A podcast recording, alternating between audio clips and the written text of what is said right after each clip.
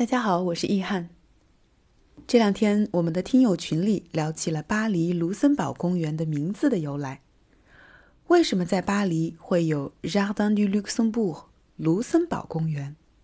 它和卢森堡有什么关系吗？又有什么故事？跟我来，我告诉你。我在巴黎，我在布鲁塞尔，我在柏林。你在哪里？在喜马拉雅随意听欧洲，欧洲就在你的耳朵里。我猜，如果你点开了这期节目，你就不会对位于巴黎拉丁区中心的卢森堡公园这个名字感到陌生。你也许还记得。在雨果的悲惨世界中，青年热血的马吕斯就坐在卢森堡公园的长凳上，等着他的科赛特。海明威也在《流动的盛宴》里这样描写他：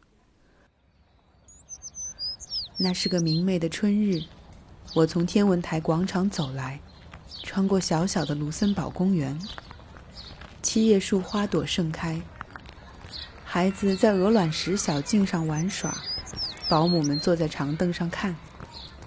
我看见了树上的蘑菇，还听见了其他的鸟鸣，虽然我没有看见。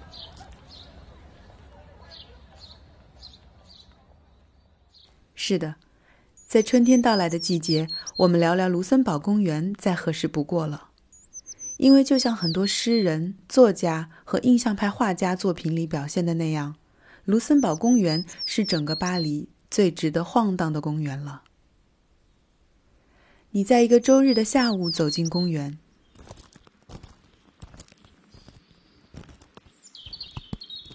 这里和你在印象派的画作里看到的景色没什么区别。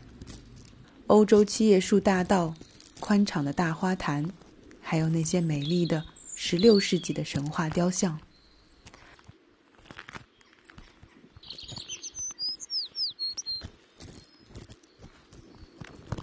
你看到很多颇具特色的绿色的铁椅子，就随便找来了两把，决定四仰八叉的晒晒太阳、发发呆。你看到了很多同样在这里晒太阳、读书或者聊天的巴黎人，阳光很好。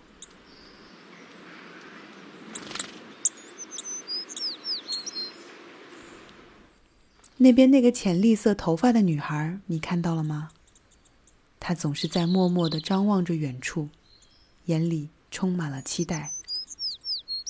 他发现你在看他，就低下了头，回避了眼神。也许，他和科赛特一样，也期待着某个约定时刻的到来。正是那么多浪漫的等待，让卢森堡公园变成了一个妙不可言的地方。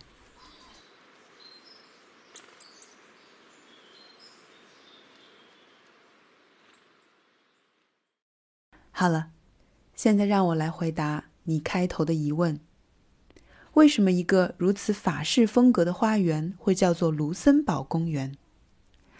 那是因为17世纪初从意大利远嫁到法国来的玛丽·德·梅蒂奇皇后，由于不喜欢卢浮宫的法式建筑风格，于是从当时的弗朗索瓦·卢森堡公爵那里买下了这片领地。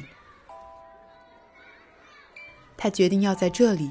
建造一座完全按照美第奇家族在佛罗伦萨的府邸皮蒂宫建造的宫殿，取名卢森堡宫。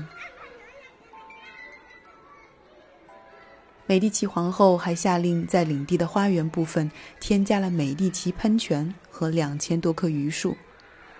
在法国大革命前夕，卢森堡公园开始对法国公众开放。渐渐演变成了一座法式风格的花园。不过，尽管几经变迁，这座公园的名字还是被保留了下来，而那座仿造皮蒂宫建造的卢森堡宫，也在扩建后成了今天法国参议院的所在地。现在你明白卢森堡公园名字的由来了吧？先别急着打卡拍照。注意看看公园里的那些雕像。在这近一百多尊雕像中，有肖邦，有波德莱尔，有斯汤达，有希腊众神，甚至有自由女神像的第一个蓝本。在他们之中，试着找找看，看到那个叫做演员的雕像了吗？他身处散步道的中央，背后是宁静的先贤祠。在海明威的笔下，回家的路上，他经常遇见的这座雕像，见证了青年时期在巴黎生活的一个逐渐戴上面具的自己。曾经与最爱的第一任妻子来到巴黎，沐浴爱河。却又在巴黎发生了无可挽救的情感背叛，婚姻的破裂，最终也只能化作绝世之作《流动的盛宴》里的一声叹息。是的，巴黎不是只有浪漫的故事和完满的结局。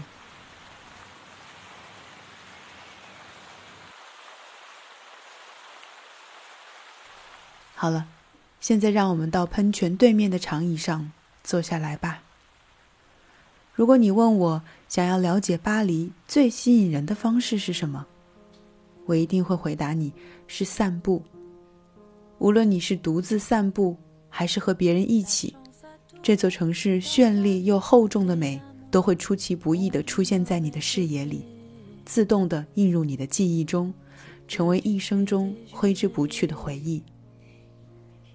无数文人、艺术家和梦想家。那些富有创造力和艺术气质的人们都会来到这里，用前人的伟大来激励自己，又用这个城市的优雅让自己从容。而幸运的是，几十年来，像卢森堡公园这样的花园一直保留着他们自己的故事，鲜有变化。